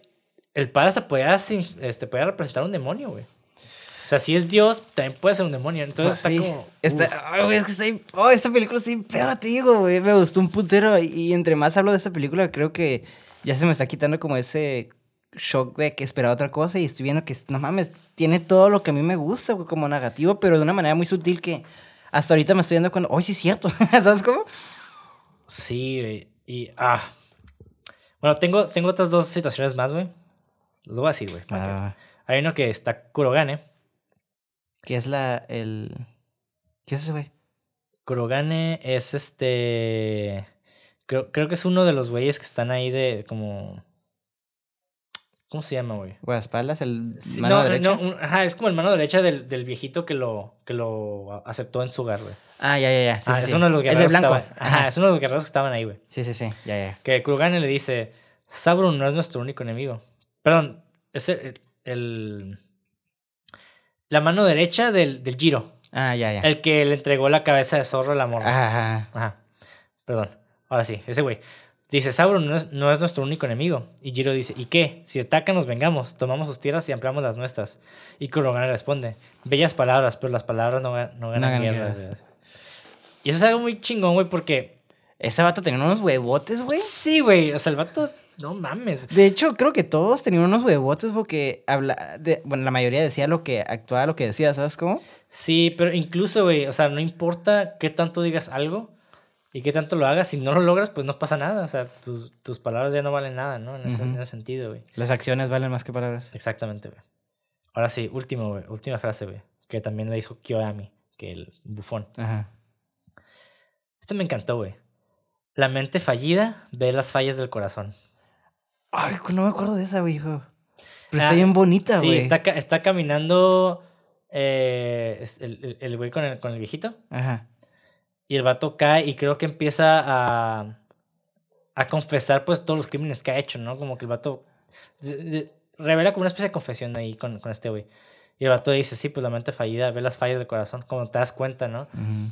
Porque cuando tu mente está ocupada o está como aparentemente bien, tendemos a ignorar como la, la- ahora sí que nuestros- malo.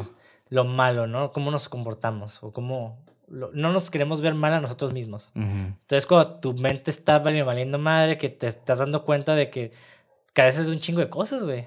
O sea, tanto emocionalmente, tanto intelectualmente, tanto eh, ideológicamente, como lo quieras ver. O sea, realmente es hasta que tu mente empieza a tener estos problemas que, tu, que, se, da- que se vuelve autoconsciente y empieza a- ahora sí que a evaluar los problemas que tiene, pues, emocionales, ¿no? Que está. Ay, disculpen. perdón, perdón, perdón. Que está bien trágico también, viejo. El, el, el ver cómo, pues. Ay, ver cómo tienes que ver tu vida destrozarse para darte cuenta de lo que está mal contigo. Es como, ah, no Sí, sé, es, es la es- vuelve a lo mismo lo trágico de, de esta situación o de este vato, como, pues como tú dices tú, este, crías hijos y te sacarán los cuerpos, ¿no? Tú mismo cosechas. ¿Qué dijiste? futuro. Como tú dijiste, crea hijos Crea- y... no, crea cuervos y te sacarán los ojos. ¿Qué dije yo? Crea hijos y te sacan los picos. No, los cuervos, viejo. Ah. ¿Lo dije al revés o no sí, sé? sí, no. Crea, no, cría cuervos y te sacan los ojos. Te sacan los hijos, los cuervos ahí. Los hijos. los cuervos entran a tu casa y te ¿Qué? sacan los hijos, güey. Que ojo, güey, yo creo que los cuervos son buena onda, güey. Estaba viendo un video de Sí, son- paréntesis, güey, que Son súper inteligentes. sí, sí, sí, pero creo que es puro pedo ese, de que te sacan los ojos. Ah, no, es- me imagino que igual como que tienen esa mal- mala fama de los gatos negros. Sí, que es sí, mala suerte. Sí. you know, se ven ma- malillos, negros. ¡Cuá, cuá. No se escuchan cool. Yeah. Pero bueno. Y con esto vamos a pasar a los fun facts, güey. ¿Quieres decir algo antes de continuar? Esta película, pues ya lo dijimos, ¿no? Esencial para si estás estudiando cine y, y ni para estudiar. Bueno, sí es una película muy, muy larga y tiene un ritmo muy lento. Bueno, no muy lento, no, pero lentón. Y no sé si la recomendaría para todos. Si estás escuchando este podcast, pues sí, ya, la neta, sí. Tú sí lo vas a ver, la verga. O ya la viste. Eh, o ya la viste, pero está muy verga y espero que quien que la vean, la verdad. Sí lo voy a recomendar, pero sé que si te gustan las películas lentas, adelante. Si no te gustan, aléjate de esta película. Sí, sí. Pero no sé, sí vale la pena. Es, es una obra de arte estética, bien, mam- bien mamalona. Sí. Pero bueno, nada más un pequeño dato de producción, güey. Esta película se hizo con 11 millones y medio de dólares. Que no es mucho. Sí, no, la neta no. No es tanto, pero a comparación de... Ah, bueno, en, los tiempos, 80, en los ajá, 80 era sí, mucho. putero, ajá. Y lo malo, no, tampoco le fue tan bien a esta película, porque recaudaron como 4 millones de dólares alrededor del mundo. Sí, Entonces, nada. ajá, no, la neta no les fue bien. Pero es una de esas obras que valen la pena tener como humanidad, güey. O sea, realmente no todo tiene que producir o, o hacer dinero, güey. Claro. Que digo, el cine al final de cuentas es un negocio. Pero la neta yo creo que tiene un valor muy grande para la humanidad, güey, esta película. No, sí, sí está. Es, es una joyita. Sí, es, es muy, muy, muy bueno. güey. Ok, ahora sí pasamos a los fun facts. La esposa de Akira Kurosawa se murió. La esposa de Akira Kurosawa, con quien estuvo 39 años, Yoko Yaguchi, murió durante la producción de esta película. Qué fun fact. Kurosawa detuvo la filmación por solo un día para estar de luto antes de reanudar el trabajo de la película. ¿Y si no fue luto y fue fiesta? Ah, qué culera. Pues no sé. Me gustaría pensar que no, que sí, sí sufrió, güey. Por un día nomás, güey. Un día. ¿Qué- Nah, pero qué pues- vergas, qué huevotes, güey. Es que, ¿sabes que También todos, todos procesamos el duelo de diferente manera, manera. y eh, posiblemente para él el trabajo era lo que lo ayudaba a, A pues, sacar eso. ajá, a seguir con, a procesar este, este sentimiento, ¿no? Es como el Ujú. duelo. En fin, punto número dos. Akira Kurosawa comenzó a escribir la película 10 años antes de su lanzamiento y dijo que originalmente no estaba destinada a estar basada en King Lear de Shakespeare, pero llegó a eso durante el proceso de escritura. Ya lo había mencionado. Punto número 3. La película utilizó aproximadamente 1400 extras y 200 caballos. Se fabricaron 1400 armaduras diseñadas por el propio Akira Kurosawa y hubo que importar varios caballos de los Estados Unidos. Kurosawa usó los extras y los caballos de manera tan eficiente que cuando la película estuvo lista para su estreno, los periódicos en Japón informaron que se usaron miles de extras y caballos para organizar las batallas. Bien cabrón, güey. O sea, ya se ve el nivel de producción ahí. Chukis, güey. Pues sí, es que el vato ya es, el vato ya maneja, sabe manejar épicas, pues literalmente. Sí, güey. Punto número 4. La vista de Akira Kurosawa se había deteriorado casi por completo cuando comenzó la fotografía principal. Solo podía encuadrar tomas con la ayuda de asistentes, quienes usaban las pinturas de su guion gráfico como guía. Ay, qué triste, qué Sí, feo. Y eso le da un poquito más significado al vato ciego, ¿no? El morro ciego, güey. Sí, de hecho, a la verga sí es cierto, güey. Tal vez- bueno, quién sabe, ¿no? Es una pura coincidencia, güey. No, no creo, güey. Quién sabe, porque acuérdate que el vato tardó en escribir ese guion también, güey. No sé cuándo empezó a perder la vista. Quién sabe, güey. Bueno, quién sabe. Punto número 5. El castillo destruido en medio de la película fue construido especialmente en las laderas del monte Fuji para la, o Fuji, Fuji, Fuji, Fuji, para la película y luego se quemó. No se usaron miniaturas para ese, ese segmento, aunque se usó una óptica de otro castillo quemándose al final. Ah. Punto número 6. Akira Kurosawa le dijo a Sidney Lumet, otro director muy famoso, que eligió encuadrar una toma porque si movía la cámara una pulgada hacia la izquierda, se vería la fábrica de Sony. Si, si movía la cámara hacia la derecha, la audiencia vería una- un aeropuerto. ¿Cuál toma? Eh, no estoy seguro, pero pues una de tantas que tiene ahí. es que. Una de tantas, qué chingón. No importa. Bueno, no, qué, qué curada. Sí. Punto número 7. Debido a que el actor Tatsuya Nakadai era décadas más joven que Hidetora, eh, Hidetora obviamente referencia al personaje, usó maquillaje de cara completa que tardó unas 4 horas en aplicarse. ¿Tanto? Ya sé, no se veía tan acá. ¿verdad? Ajá, pero no mames, pero estaba chingona. Sí, estaba Me- chingona, pero- A mí me gustaba mucho que se veía como, me recordaba un poquito como a Sam Raimi, como que se notaba que era maquillaje, pero como que le agregaba al, al efecto ese como... Sí, me recordaba las pinturas, me recordaba las pinturas de Japón, güey. Ajá, a mí sí me Como que gustó. así Como, exagerado. Pero me, me- me refiero como que se notaba todavía que era pintura, ¿sabes? Como ese estético. Sí. Ajá, a Ajá. Eso, ajá, eso me gusta. Punto número 8. Se crearon varios cientos de disfraces a mano, un proceso que tardó dos años en completarse. Wow, no mames. Sí, güey. Punto número 9. A diferencia de la mayoría de los otros personajes de la película, el personaje del tonto, Kiyoami, no tiene bases en el Japón histórico. El puesto más similar en relación con un señor de la guerra japonés sería un page, pero tendría responsabilidades bastante diferentes. Más bien, Kiyoami se basa en el tonto o el bufón de la época medieval europea, y por supuesto, en el personaje del loco de William Shakespeare de King Lear. ¿Que era un bufón? Pues es un- era un loco, me imagino bueno. que sí, güey. La verdad, no he, no he leído esa obra porque es larguísima. No, ya aparte da hueva Shakespeare, en mi opinión. Sí, la neta nunca he leído a Shakespeare y posiblemente jamás lo lea, güey. ¿Quién sabe, güey? ah, sí está de hueva un poquito. Yo intenté leer, eh, ¿cómo se llama? Hamlet, No, el... eh, creo que sí era... No, el de Macbeth. Macbeth. Ah, Macbeth, Mac- Mac- Macbeth. Y... No, no, no, no mantenía una hoja. sí, güey, eso está complicado. Sí. Ah, aparte, sí, sí. Punto número 10. Esta película le valió al legendario director Akira Kurosawa su única nominación al Oscar como mejor director, güey. Sí. No, gan- no ganó el Oscar, ¿verdad? Ni No. como ni un... Ajá. Sí, es, es que Kurosawa es como el, el vato que no era underdog, pero sí era underdog. Sí, güey. Dejó de serlo y lo volvió a hacer. Sí, güey. Qué Punto, loco, güey. Sí, güey. Punto número 11. La historia se inspiró en las leyendas de los samuráis, pero también es esencialmente un recuerdo del Rey Lear de William Shakespeare, obviamente. Punto número 12. Se filmó una escena que requería rociar oro en un campo completo, güey. Pero se dejó fuera de la película final durante la edición. O sea que sí lo grabaron, güey. Ay, no mames. Ok. Punto número 13. Por esta película, Asakazu Nakai se convirtió en la persona de mayor edad en recibir una nominación al Oscar a la mejor fotografía, que tenía el vato 84 años. El récord lo ostentaba anteriormente Ernest Laszlo, quien fue nominado por Logan's Run en el 76 y el vato tenía 78 años ahí. De hecho. Está grande, sí. Punto número 14. A mediados de los 60, Peter O'Toole había intentado persuadir a Akira Kurosawa para que filmara El Rey Lear, o sea, la historia en que se inspiró esta. Veinte años después, Ran sería la próxima y última adaptación shakespeariana de Kurosawa. Sí. Punto número 15. Kurosawa se basó en el consejo de Ishiro Honda para las secuencias de batalla. Debido a la experiencia de Honda como soldado, él coordinaba las formaciones. Ah, qué chingón. Y punto, y punto final, número 16.